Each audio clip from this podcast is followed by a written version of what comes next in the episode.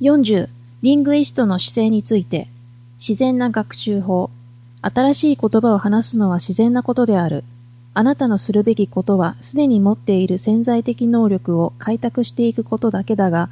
それには適切な刺激が与えられなければならない。リングイストになる道は外部から課せられたプログラムに従って学ぶことではなく、自分自身のニーズと興味を自由に追求することである。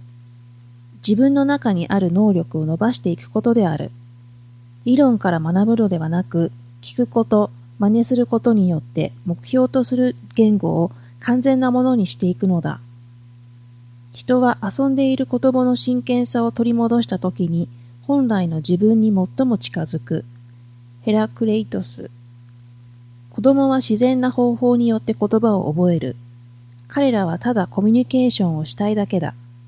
子供は文法を読むことができないし、反復練習もしないし、試験勉強もしない。ただ自然に覚えようとするだけだ。生まれてきた時、どの国の子供も同じように新しい言葉を覚える先天的な能力を持っている。確かに子供が母国語を覚えるのは普通のことだが、どんな言語でも覚えられる普遍的な言葉の天性を持っているというのもまた本当である。子供というのは、ある限られた範囲の自分に関わりのある言語内容にしか身をさらすことはない。つまり自分の親と自分と一緒に遊んでくれる友達である。彼らは自分にとって大事な単語とフレーズに集中し、それを使う機会を見つける。発音や文法の間違いを気にすることはない。子供は何の抵抗感もなく言葉を吸収する。教室で外国語を学ぶ人たちと違って子供はしょっちゅう訂正されることなく喋ろうとする努力に励ましを受ける。子供は自然に覚えていくが、大人は子供より早く覚えることができる。北京緩和や日本語を勉強したとき、半年で新聞を読むことができたし、真剣な討論をすることができるようになった。子供ではそのレベルのボキャブラリーに達するのはもっと長くかかる。大人はより深い知識とより広い興味を利用して学習の方向づけができるし、早く進歩することができるのである。リングイストとしてあなたは自分で自分だけのための特別なカリキュラムを作らなければいけない。自分が学習をコントロールすればより早く覚えることができるだろう。聞いたり読んだりしている場合の理解は文脈による自分で選んだ背景を熟知している教材を聞いたり読んだりしているときは、面白くない教材を相手に格闘しているときより理解力はずっと高くなる。これはストレスなく自信と流暢さを築き上げる自然な方法である。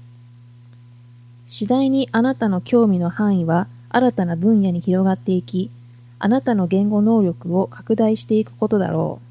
しかし何を勉強するか決めるのはあなた自身である。さらに自分に合った内容を見つける責任を自ら負うことは言語学習の成功に必要とされている自力本願の姿勢を開拓する大きな一歩になるだろう。外国語学習と脳に関する研究において第一人者である McGill 大学のフレッド・ジェネシーは我々が新しい言葉を学ぶと何が起きるかをこのように説明している。学習が始まるとニューロン、神経細胞間の神経科学的連絡が促進される。言い換えると神経回路が次第に構築されていく。よく知らない言葉の音にさらされると、最初は区別できない神経活動として脳に登録される。しかしそれが続くうち、聞いている人及び脳は異なる音や単語及び単語の一部に対応する短い音の連なりでさえ区別することを学習する。生徒のボキャブラリーの獲得は自分のよく知っている現実世界の複雑な文脈にそれが生み込まれている場合に高まる。楽しい語学教材に集中的に何回も身をさらすと心は新しい言葉にどっぷり使っている。このプロセスは時にインプットの洪水と呼ばれるもので、新しい言語で自己表現をするというより困難な作業に対する心の訓練と準備をしてくれる。リングイストは新しい言語を抵抗なく受け入れ、十分に身をさらせば言葉の困難を告白できるという自信を持つようになる。そもそも外国語の学習は知的活動ではない。必要なのは熱意と時が経つにつれて馴染んでくる言葉の文脈に頻繁かつ集中的に身をさらすことである。北米にいる外国人のプロスポーツ選手が優れた語学の学習者であるのをよく見かけるが、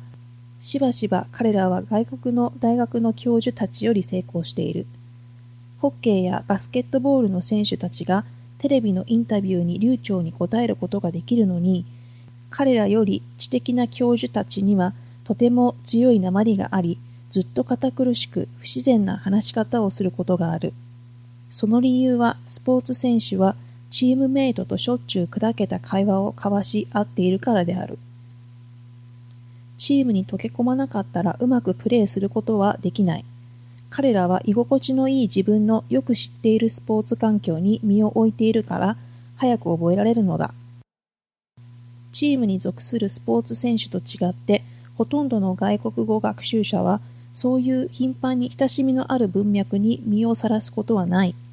だから自分の興味とニーズに応じる学習内容に基づいた自分自身のカリキュラムを作ることがとても大事なのだ。自分の興味を追求するのが自然な学習法なのである。興味の範囲が広がれば広がるほど自分を取り込む世界に好奇心が湧き、よりよく学ぶことができる。